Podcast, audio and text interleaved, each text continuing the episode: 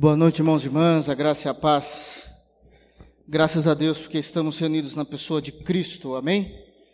Abram a Bíblia na carta aos Romanos, capítulo 7.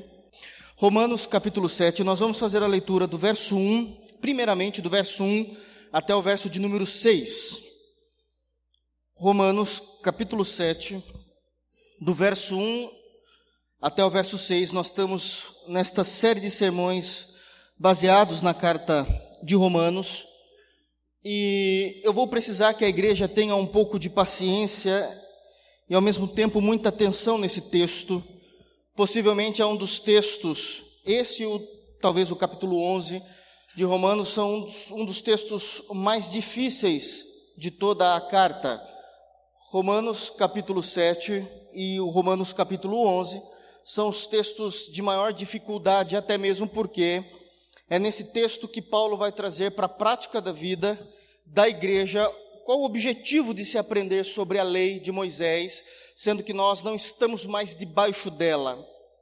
E isso vai exigir que nós venhamos compreender a perspectiva que Deus tem do porquê a igreja precisa compreender a lei de Moisés, visto que no capítulo 6, quando nós encerramos na semana passada, lá no versículo 14, é dito que, nós, que a lei já não tem mais domínio sobre a igreja.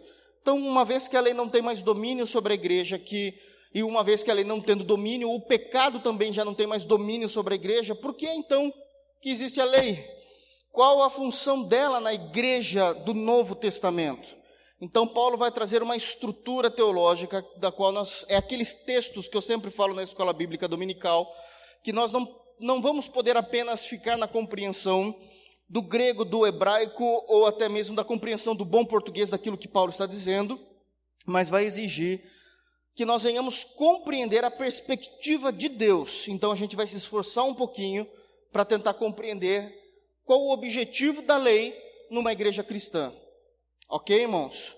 Visto então que nós terminamos o capítulo 6 na semana passada, onde claramente foi dito que nós não temos absolutamente mais nada a ver com a lei de Moisés. E aí surge uma dúvida nessa, nessa questão, uma vez que Paulo fala: olha, nós não estamos mais debaixo da lei, nós estamos debaixo da graça e nós não podemos pecar de, da mesma forma que Moisés proibia, o, o, salário do pecado é a morte, como nós terminamos a, a exposição na semana passada, no versículo de número 23.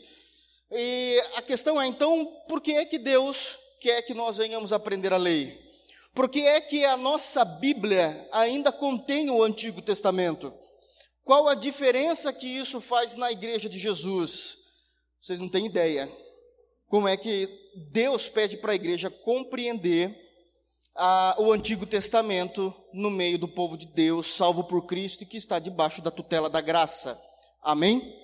Isso vai já trazer de impacto uma grande diferença que eu sempre brinco e falo aqui com vocês, a compreensão que nós não temos, que é a compreensão do dispensacionalismo, e vamos compreender melhor aquilo que nós chamamos de aliancismo, que é a maneira como nós trabalhamos com o Antigo Testamento e o Novo Testamento e como isso é aplicado na igreja. Então é um texto um pouco mais chatinho do que o comum na carta aos Romanos, mas com a permissão de Deus nós vamos compreender e eu vou dar o máximo e através do Espírito que eu venha conseguir ter uma didática boa para explicar esse texto. Amém?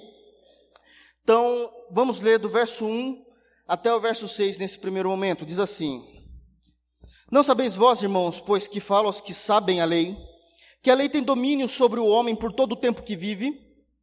Porque a mulher que está sujeita ao marido enquanto ele viver, está ligada pela lei, mas morto o marido, está livre da lei do marido, de sorte que, vivendo o marido, será chamada adúltera, se for do outro marido, mas, morto o marido, livre está da lei, e assim será adúltera, se for do outro marido.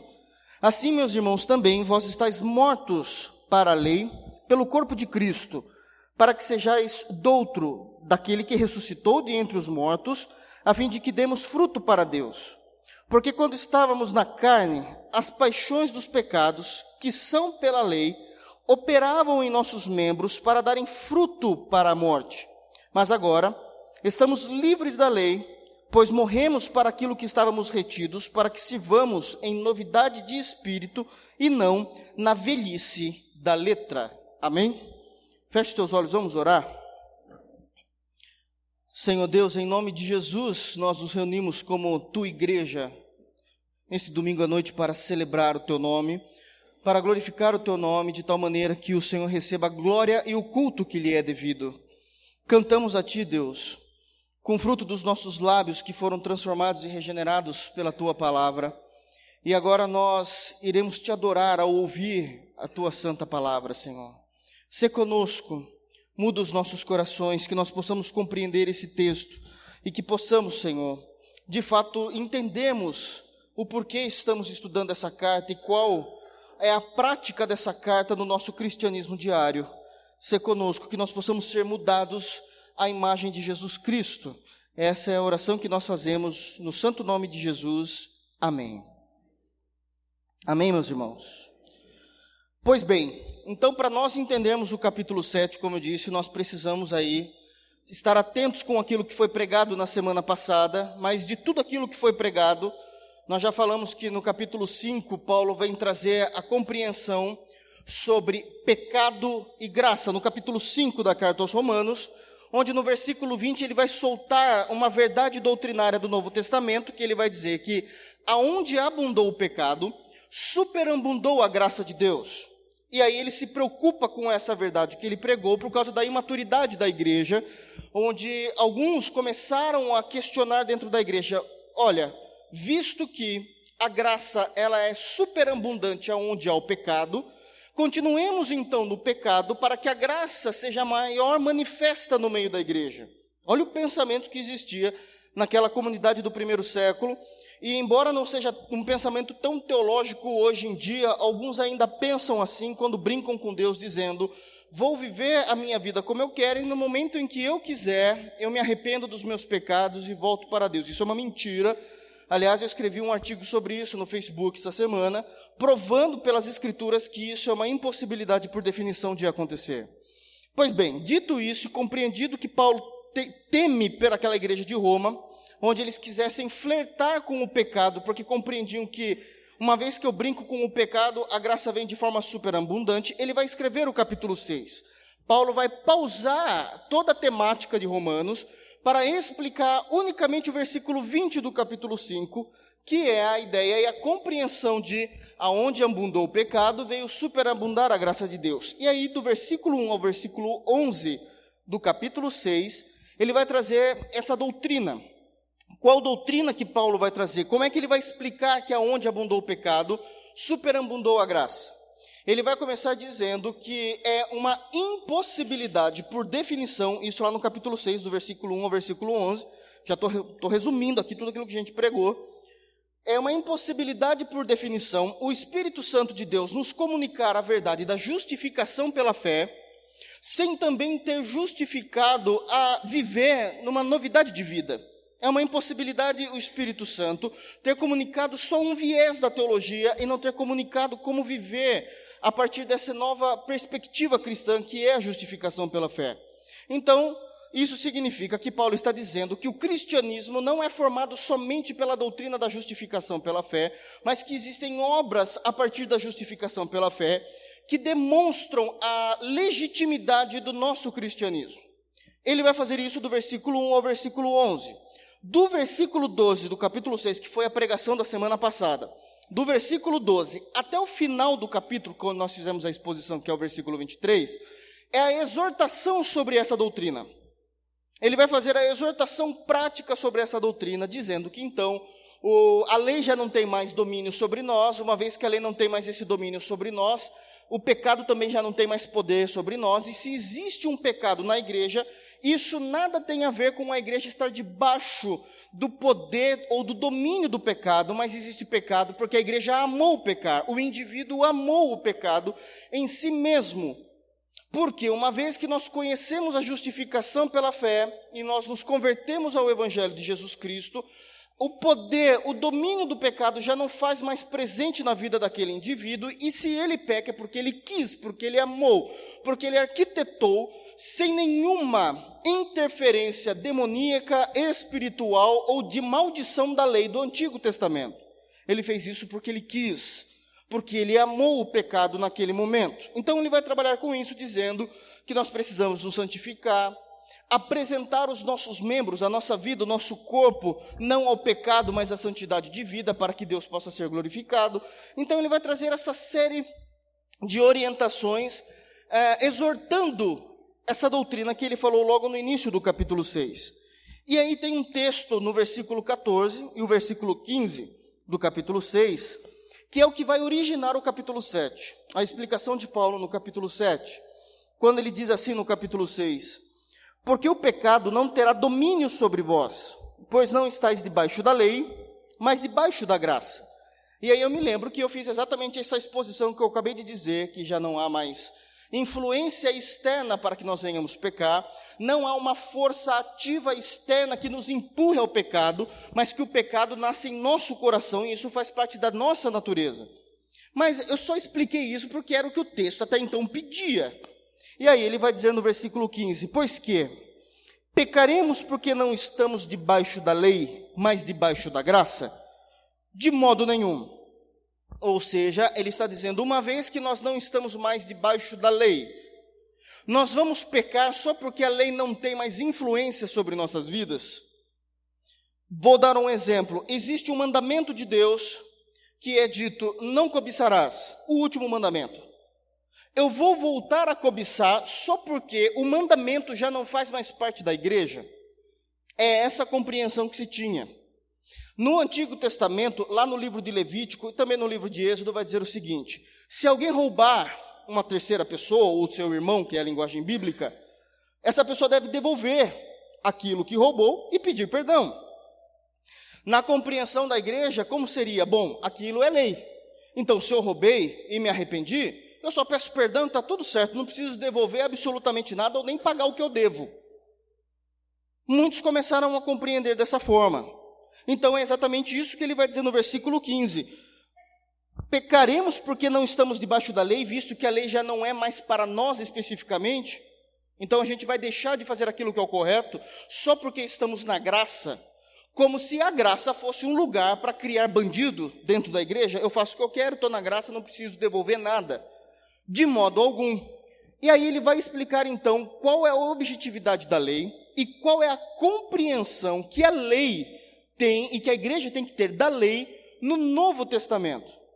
Então isso vai complicar um pouquinho, porque Paulo, ele vai ser bem econômico nas suas palavras desde o versículo 1. Ele já vai ser bem econômico nas suas palavras e da maneira como ele vai dizer. Então eu vou tentar ir no passo dos pequeninos, como diz Jacó, para que a gente possa compreender com exatidão aquilo que Paulo está falando. Amém? Então ele vai trazer essa orientação porque senão alguém pode dizer assim: olha, uma vez que nós não estamos debaixo da lei, o Antigo Testamento não serve para absolutamente nada em nossas vidas. E é o que algumas igrejas e algumas denominações fazem, e fazem erroneamente. Aliás, o capítulo 7 inteirinho é dedicado a esse tipo de orientação. Qual é a prática do Antigo Testamento na vida da igreja? Amém?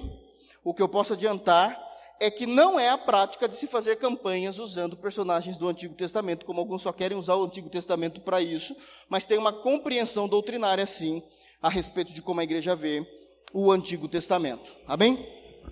Então, no versículo 1, Romanos 7, verso 1, ele já vai dizer o seguinte: Não sabeis vós, irmãos, pois falo aos que sabem a lei, que a lei tem domínio sobre todo o, sobre o homem por todo o tempo que vive. Como eu disse, ele seria bem econômico aqui, ele não queria gastar muito tempo, porque Paulo, ele não gosta de fazer flashback como eu gosto. Ele não gostava de fazer isso. Então, já é uma chamada à atenção da igreja que ele vai começar a fazer logo no início, no versículo 1. Quando ele diz assim: Não sabeis vós, irmãos, existe uma tradução que diz assim: ó, Não ignoreis, irmãos. Então ele já está chamando uma atenção dizendo o seguinte: eu já expliquei isso para vocês e eu não vou perder tempo explicando de novo, porque a minha obrigação é ensinar uma única vez e vocês teriam que ter aprendido. É, Paulo falando. Como eu disse, ele não chega aqui e fala assim: vamos fazer um flashback. Ele não tem esse costume. Aliás, ele vai, chamar, ele vai dizer o porquê que ele está falando isso. Ele tem, no, obviamente que no grego não tem isso, mas existe um espaço de tempo na frase, que é o grego como a gente chamamos, que vai dizer o seguinte: Pois que falo com, pois eu que falo, falo aos que sabem da lei. Ele está dizendo assim: eu vou tratar do assunto com pessoas que não são ignorantes nas Escrituras. Então ele não vai começar do básico. Ele não vai começar do básico. Ele vai falar assim: Isso vocês já deveriam saber, porque eu já expliquei. Eu não vou falar como se alguém não soubesse. Ele vai ser extremamente econômico. Isso é o que dificultou, na verdade, o texto e a compreensão do texto. É como se fosse um professor, com todo o respeito do mundo, só estou falando o que Paulo está dizendo no texto. É como se ele subisse ah, no tablado de uma faculdade, de uma universidade, que já está lá para o terceiro ou para o quarto ano do curso que está fazendo, e vai falar de um assunto dizendo assim: ó, isso eu não vou entrar nos detalhes porque vocês já aprenderam no primeiro ano. Ah, mas eu esqueci. O problema não é meu, eu ensinei. Ele é duro, né? Paulo, ele é duro. Porque ele exige que a igreja venha crescer para não ficar dependendo o tempo todo do conhecimento dele. Então é isso que ele está dizendo. Olha, vocês não devem ignorar, e eu estou falando com quem já conhece a lei. E isso é interessante também num primeiro ponto, porque quem é que conhece a lei nesse contexto? A igreja. Já temos esse primeiro ponto.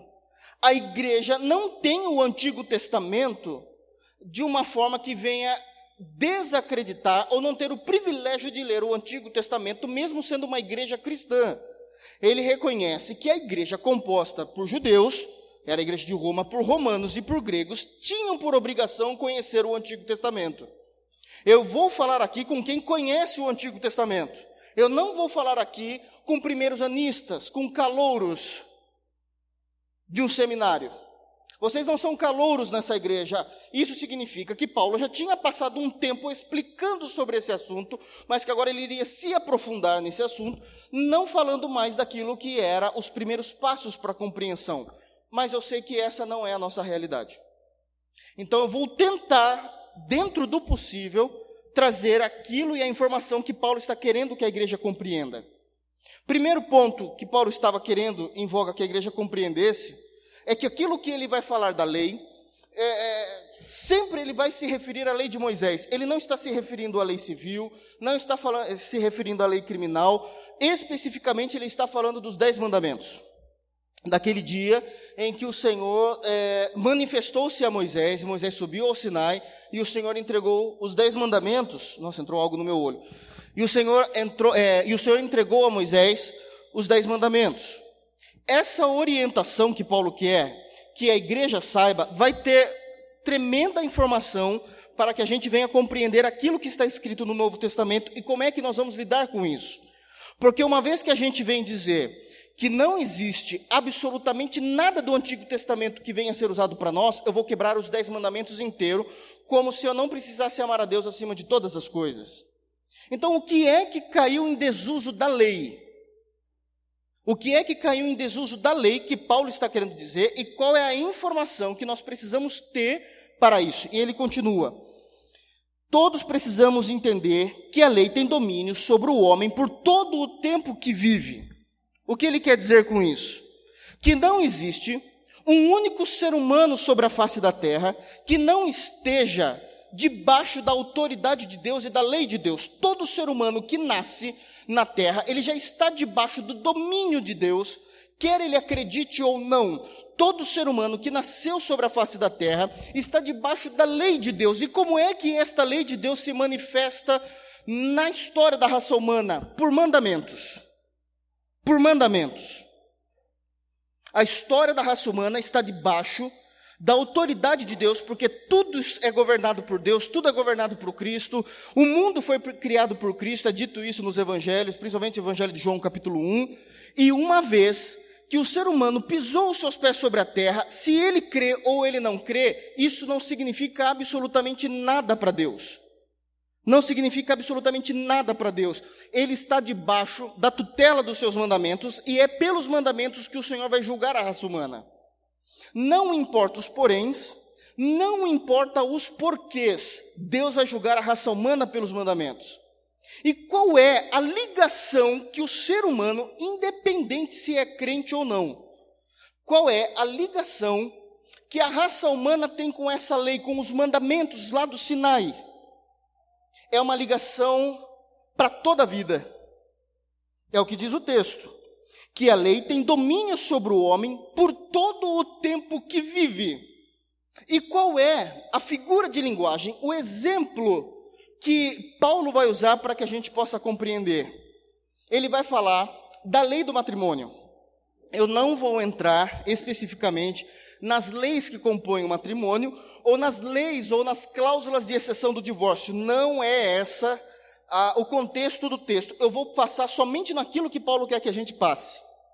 Ele vai fazer uma analogia com a lei do matrimônio, dizendo o seguinte: porque a mulher que está sujeita ao marido enquanto ele viver, está-lhe ligada pela lei, mas morto o marido, está livre da lei do marido. O que ele está querendo dizer com isso? Que existe uma lei na Bíblia, quer no Antigo, quer no Novo, mas a gente vai ficar só no, no Antigo, por enquanto, no Antigo Testamento, que diz o seguinte: uma vez que existe o casamento, isso de fato, esse casamento vai existir de fato até que a morte o separe. Uma vez que uma mulher se casa com um noivo, e obviamente vice-versa, um está ligado ao outro até a morte. Existe uma lei de Deus que diz isso. Um está ligado ao outro até a morte. Aliás, se um dos casais, eu não estou tratando das cláusulas de exceção, porque não é o assunto divórcio. Vou falar aquilo que é para seguir bonitinho no texto. Se uma das pessoas, se um dessas pessoas dentro do casamento disser, por qualquer motivo banal, não quero mais, e se separar e casar com outra pessoa, diante de Deus, essa pessoa é uma prostituta ou um prostituto. Eu sei que é uma linguagem forte, mas é como Deus trata isso. É uma linguagem forte, mas é como Deus vai tratar isso.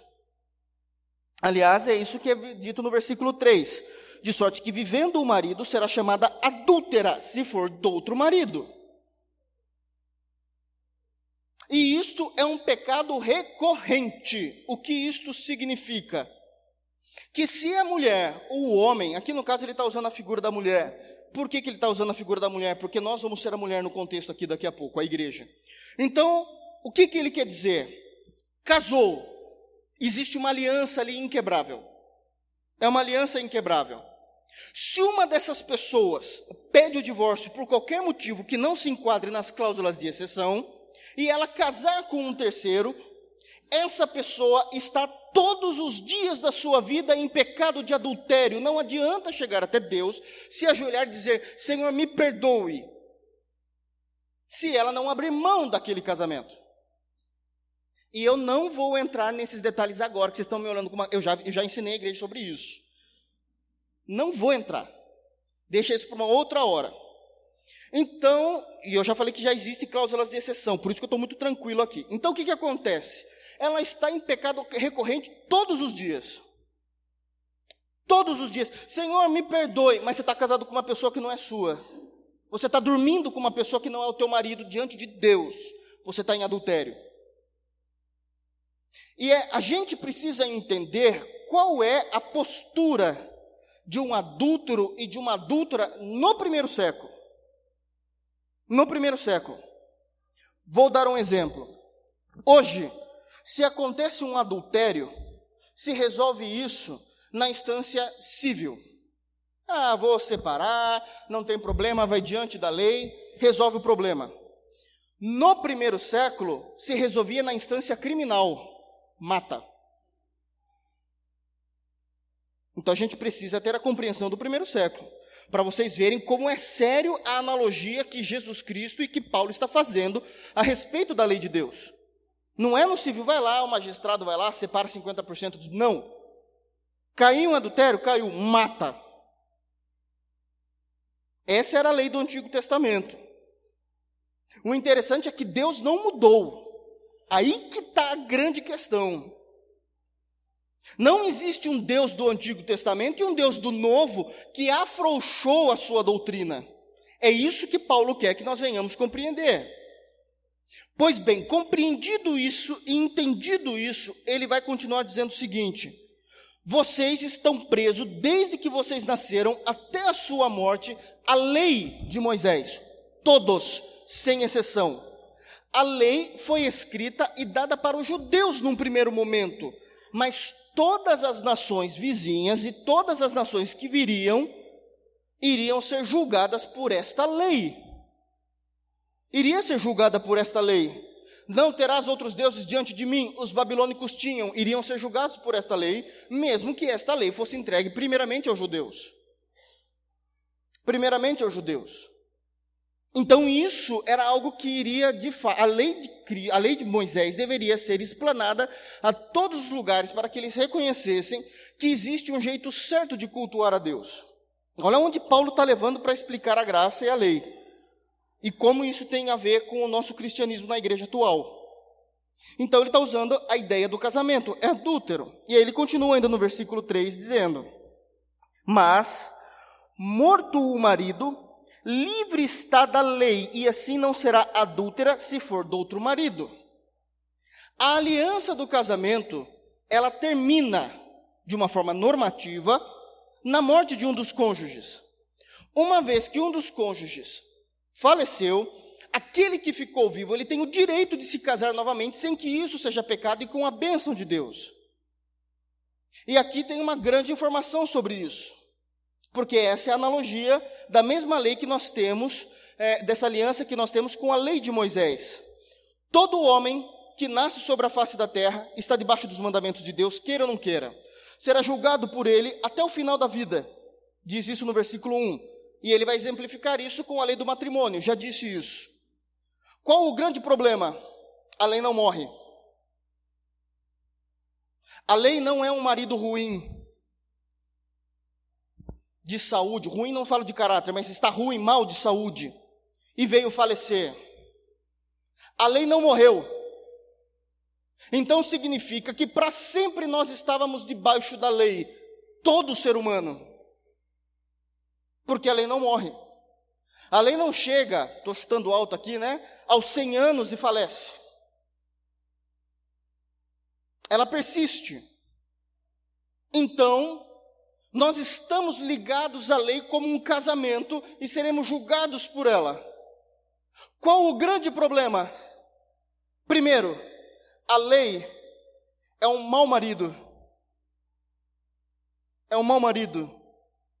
Porque a lei vai dizer assim: você não pode fazer isso, você não deve fazer aquilo, você não deve fazer aquilo. E a lei é extremamente, extremamente clara nos seus objetivos e naquilo que eu quero. E se a esposa não cumpre a vontade do marido da lei, a lei manda matar.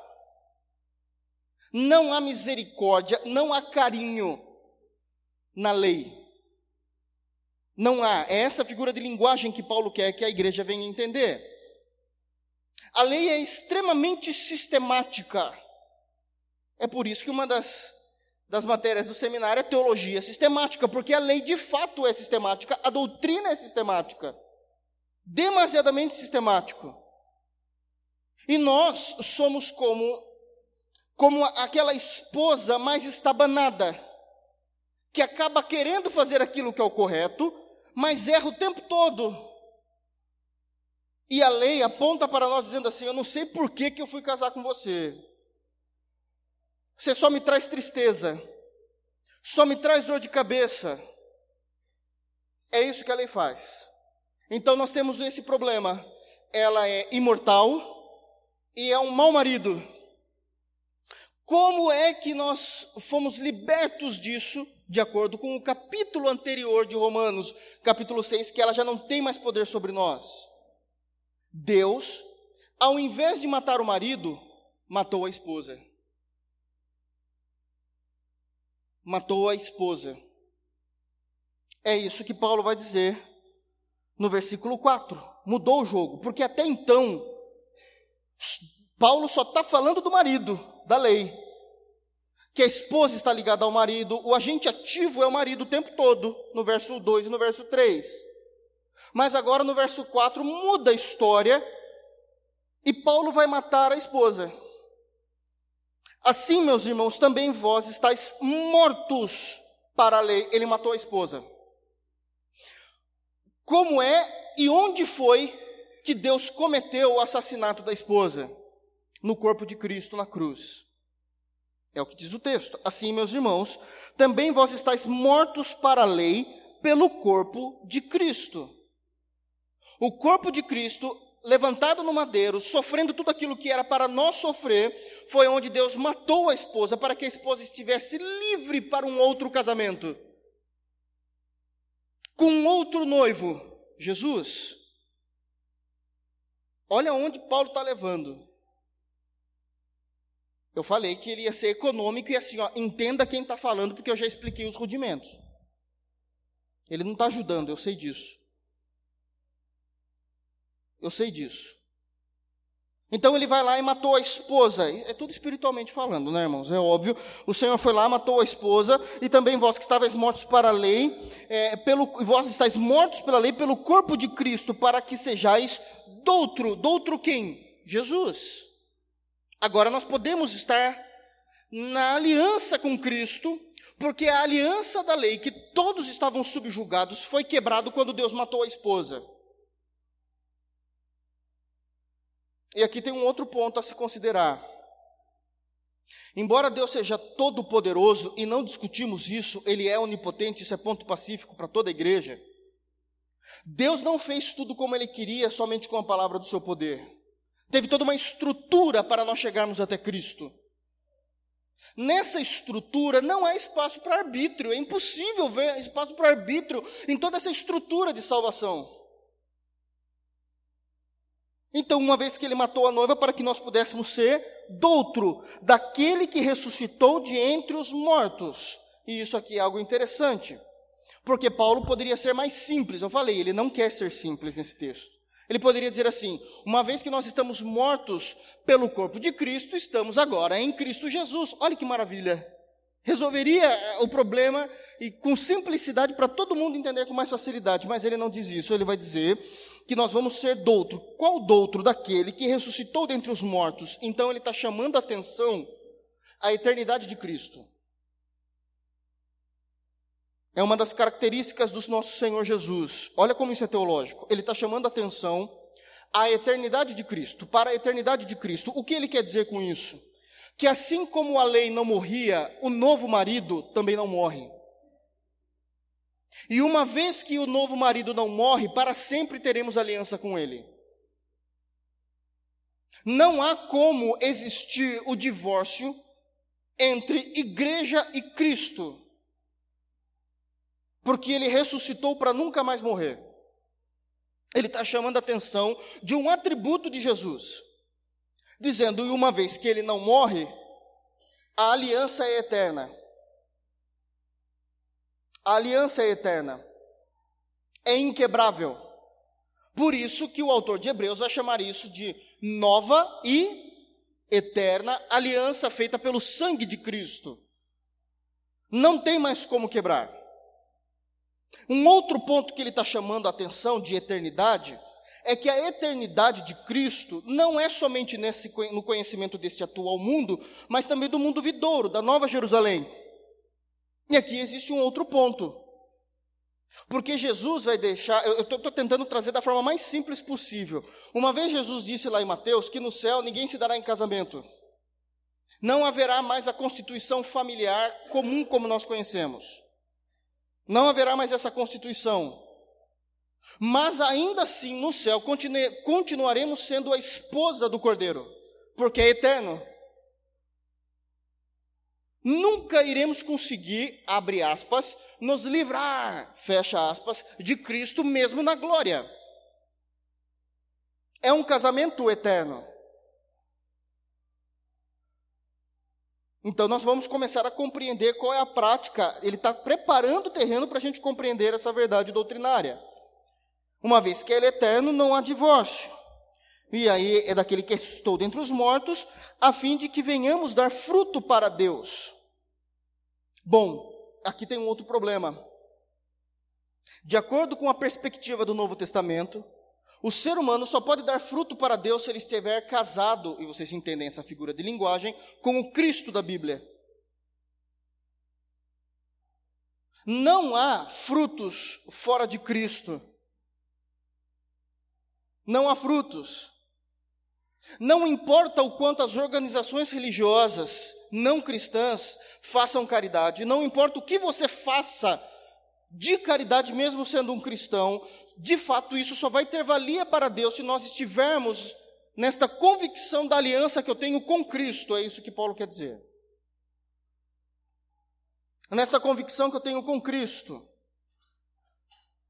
Mas isso não significa que eu devo deixar de ler o Antigo Testamento. Por quê? Porque é no Antigo Testamento, e eu vou chegar lá, apenas dando um spoiler, é no Antigo Testamento que eu vou conseguir enxergar em mim pecados que eu nem sei que existiam.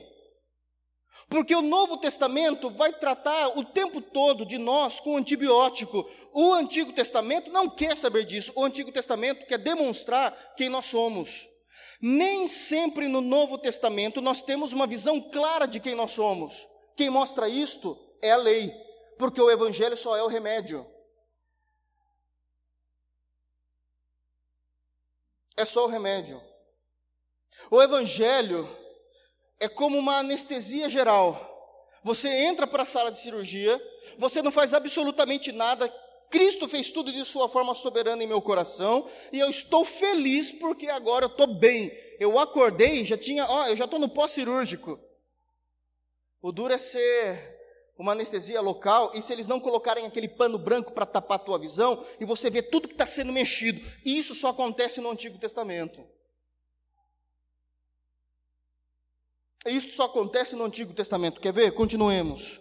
5. Porque quando estávamos na carne, isto é, quando estávamos vivendo a nossa vida sem o Espírito de Deus, vivendo de acordo com a nossa biologia humana normal e somente através da nossa biologia, as paixões dos pecados que são pela lei eram incentivadas em nossos membros para darem fruto para a morte. Olha o que Paulo está dizendo. Ele está dizendo que a lei ela nos incentivava ao pecado. É o Antigo Testamento. A lei que Deus deu lá no Monte Sinai para nós obedecermos, ela incentivava em nós o pecado. Incentivava em nós o pecado. A lei, ela fazia você vomitar o pecado para mostrar de fato quem você é. E não somente essa lei dos dez mandamentos, como tudo aquilo que está em Levítico, como tudo aquilo que está em Êxodo. Ela ficava incentivando, o tempo todo influenciando você a pecar, não porque ela era ruim, é porque ela mostrava a nossa natureza. Vou dar um exemplo. Eu vou dar um exemplo. Bem simples aqui, mas que vocês vão compreender. Isso aqui uma vez eu contei para os jovens, eles deram muita risada, mas eu vou contar numa outra perspectiva. Eu me lembro que no ano de 2005, início de 2006, eu não era casado ainda, eu casei no final de 2006, mas no início de 2005, 2006, eu já era professor num seminário de teologia. E eu estava dando a minha aula tranquilamente, e como a gente sabe, Sorocaba não tem tantos professores adequados para teologia. A gente sabe disso. Então a escola estava com poucos professores e a direção, eu não sabia disso, foi conversar com a classe. Eu lembro que eu estava dando aula para o segundo ano. Foi conversar com a classe dizendo o seguinte: olha, a gente precisa é, cumprir a carga horária da matéria de livros poéticos e sapienciais os livros de sabedoria e os livros poéticos. E tudo bem, legal, eles começaram a correr atrás da informação. Olha, nós não temos um professor adequado para dar. E aí a classe falou assim: é, chama o pastor Rodolfo para ele dar para nós e veja o que, que dá para fazer. Como é muito livro, chama mais um outro pastor, divide as aulas para que ele, eles venham e deem essas aulas para nós. E aí, um dos livros que nós temos poéticos é Cantares. E Cantares vai falar de relações sexuais é, que não tem nada a ver com Cristo a igreja, como alguns dizem. Não dá para, irmãos, é, não tem como colocar Cristo a igreja ali. Mas isso é uma compreensão mais espiritual do assunto. E aí, o que, que acontece? É, tinha um professor que ia dividir isso comigo, eu não sabia disso até então, fui chamado lá, foi falado da carga horária que precisava cumprir no curso, é, me ofereceram a oportunidade, falei, não, tudo bem, eu ajudo, não tem problema não, eu dou, é, eu quero ficar até, sei lá, com salmos, eu fico com salmos, com provérbios, não, não, não, você vai ficar com cantares. E aí eu olhei para o diretor e para o outro professor, eles estavam com um sorrisinho no canto da boca. E eu falei assim: olha, eu não gostaria de dar essa matéria, porque seria muito antiético para esse momento, visto que eu não sou casado ainda. Aí que eles abriram mais um sorriso ainda. Porque existe uma lei de ética, nesse caso que eu estou dizendo, que fala assim: não seria o ideal o Rodolfo, que ainda não é casado, dar cantares de Salomão para uma classe que tinha gente com 25 anos de casamento. Mas só porque existiu uma lei, isso aflorou neles. É você que vai dar. Porque eles queriam pegar, queria que pegasse fogo mesmo, eles estavam tirando uma comigo. É, seminário tem isso por detrás. Tem essa brincadeira por detrás. Eu me lembro que uma vez eu estava falando com as nossa, faz muito tempo que eu não dou aula para crianças e para jovens, é, para adolescentes, e uma vez eu falei, olha, vocês precisam ler de tudo. E a gente sempre faz aquela brincadeira para instigar. Falei, vocês precisam ler a Bíblia toda. O único, livro que vocês não podem ler é Cantares de Salomão. Eu preciso dizer qual foi o primeiro livro que eles foram ler? Porque tem uma lei. E a lei incita eu fazer aquilo que eu não devo. É disso que Paulo está dizendo. Deus falou assim: não adulterarás. O que, que você acha que os homens quiseram fazer? Bah, por que não? Não é bem assim. Eu não compreendo as coisas também como Deus compreende. Não precisa ser tão assim. Não farás imagens de escultura. Não, mas é só, é, é, eu não me, é só uma pomba, simbolizando o espírito. Mas está dizendo que não é para fazer uma imagem de escultura daquilo que se tem no céu, nem na terra, nem debaixo da terra, nenhuma. Não, mas é tão bonito. Paulo está dizendo exatamente isso, porque quando nós estávamos sem a compreensão da justificação pela fé que há em Jesus, as paixões dos pecados que são pela lei incentivados em nossos membros davam frutos para a morte. Era isso que a lei fazia. Ela veio provar para nós o quanto nós não somos absolutamente nada diante da graça e da santidade de Deus. Não falar o meu, o meu santo nome em vão. Terceiro mandamento. O que mais você vê é pessoas satirizando o nome de Jesus. Estou falando na igreja, não estou falando de ímpio. Eu já disse isso. Em piadinhas não é Jesus, é Genésio, é Jesus. Brincam com o nome de Cristo na internet, com o nome de Jeová na internet. Qualquer coisa é pelo amor de Deus, o sangue de Jesus tem poder. Deus não terá por inocente os que brincam. Mas a lei mostra o quanto eu não tenho temor a esse nome. Olha como Paulo está tratando isso. Então é por isso que nós precisamos continuar lendo o Antigo Testamento, porque ele vai nos mostrar o quão doente ainda somos no Evangelho de Jesus. Porque é muito complicado nós sermos grato por algo que nós não sabemos do que fomos curados. Nosso Evangelho fez tudo por mim, de fato fez. O que? Não sabe. Porque não tem essa perspectiva. Não se encontrou na enfermidade que a lei apontava em mim e em você. Então eu não sei do que o Evangelho tem feito tanto por mim. E isso está na lei. Então, que, é, como é que a lei não tem mais domínio sobre nós? Na maldição por não cumprirmos. É isso que nós não tem mais o domínio sobre a igreja, a maldição da lei. Mas a lei é perfeita e santa. Ele vai continuar dizendo: Mas agora estamos livres da lei, pois morremos para aquilo em que estávamos retidos para que sirvamos em novidade do espírito e não na velhice da letra e não na velhice da letra. O que Paulo então aqui está orientando a sua igreja, a igreja de Jesus, que uma vez que nós que nós vamos ler o Antigo Testamento, vamos ler os Dez Mandamentos, compreendemos a aplicação dos Dez Mandamentos para a igreja, compreendemos a aplicação de como nós somos pecadores quando lemos o livro de Levítico, porque eu tenho certeza que cada um de nós vamos nos encontrar nas páginas de Levítico, A diferença é que eu não vou oferecer nenhum sacrifício, não preciso de nenhum cerimonial, mas eu sei que eu vou estar lá e eu vou, vou dizer assim: meu Deus, se fosse naquele tempo, eu teria que fazer tal coisa, se é que eu não fosse apedrejado. Se é que eu não fosse morto ali, a lei vai explorar em nós tudo o que temos de mais podre em nossa natureza. É assim que a lei nos trata.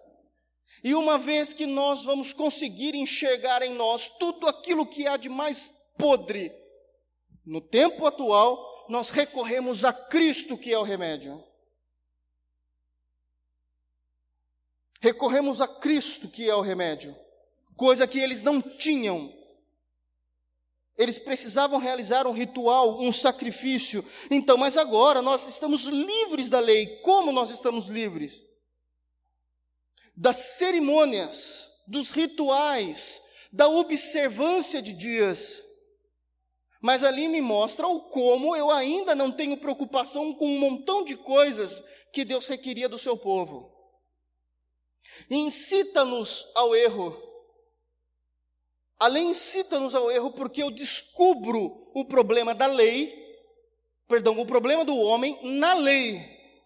Mas graças a Deus que eu não estou mais debaixo disso, onde estávamos retidos, para que sirvamos em novidade do Espírito. Esse Espírito na sua Bíblia, lá vai eu com a minha briga, é, é pneuma no grego, então é fala do Espírito Santo, deveria estar em letra maiúscula. A grande maioria dos textos possivelmente não está em novidade do Espírito e não na velhice da lei, e isso é interessante. E a lei, uma vez que me incita ao erro, me mostrando como eu sou pecador, o como eu estou desesperado pela graça de um Salvador, ela vai me fazer recorrer-me a Cristo e não resolver os meus problemas com cerimoniais de uma lei que já é caduca, diz uma tradução. Algumas traduções vão falar que a lei é caduca, isso é, não tem mais valia para resolver o problema, ela só mostra. Eu já quero terminar, mas a gente precisa continuar aqui rapidamente para ter um contexto e uma finalização melhor.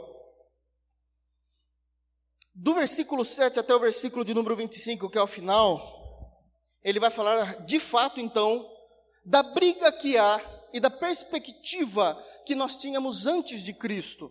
O tempo todo, Paulo vai usar a primeira pessoa do singular, eu, eu, eu, eu. Ele não está falando do eu presente do Paulo, porque este eu presente de Paulo foi liberto do pecado, mas ele está falando quem era esse Paulo antes de Cristo. E aí ele vai dizer o seguinte: que diremos, pois? A lei é pecado? A lei é ruim? Porque a lei só, só extrai do ser humano aquilo que é de pior? De modo nenhum. Mas eu não conheci o pecado senão pela lei. Porque eu não conheceria o desejo pecaminoso do ser humano, ou concupiscência, se a lei não dissesse, não cobiçarás.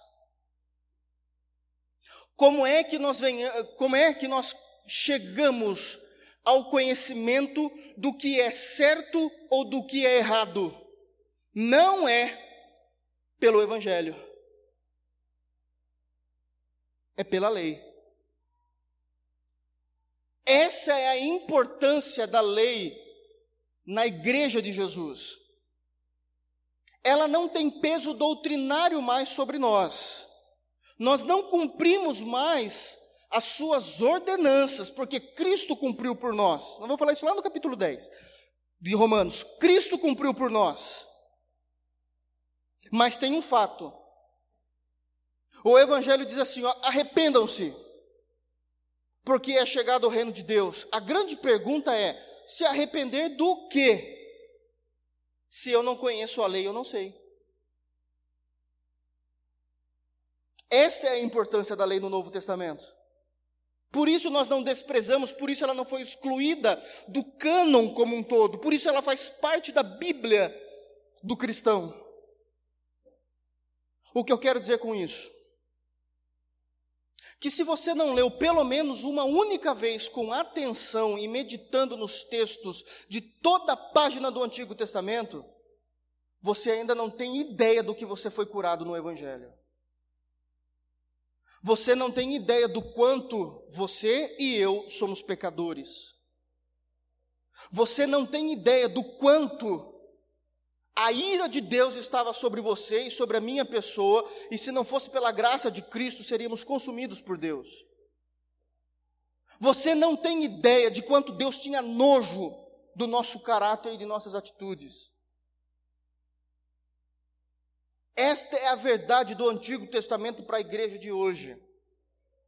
Mas, pastor, nós não estamos mais livres do domínio da lei, como diz Romanos. Ele acabou de falar isso no capítulo anterior. Sim, estamos falando das suas ordenanças, mas da essência da lei, é ela que nos mostra quem nós somos. Paulo, no capítulo 3, quando vai fazer aquela fotografia da raça humana, ele vai dizer assim: ó, não há um justo, não há um justo sequer, não há, não há quem busca a Deus, não há temor diante dos seus olhos. Você poderia muito bem chegar para Paulo e falar assim: por que, você está falando isso? Quem disse que não há um justo? Quem disse que não há quem não ame a Deus? Paulo olharia para você e dissesse assim: ó, a lei. A lei fala isso. Eu não tenho culpa se você não leu mas está lá há mais tempo que o, que o Novo Testamento bem mais tempo. Eu não tenho culpa se você nunca leu Amós. Eu não tenho culpa se você nunca leu Abacuque. Eu não tenho culpa se você nunca leu Sofonia, se você nunca leu Naum, se você nunca leu Ageu. Está lá.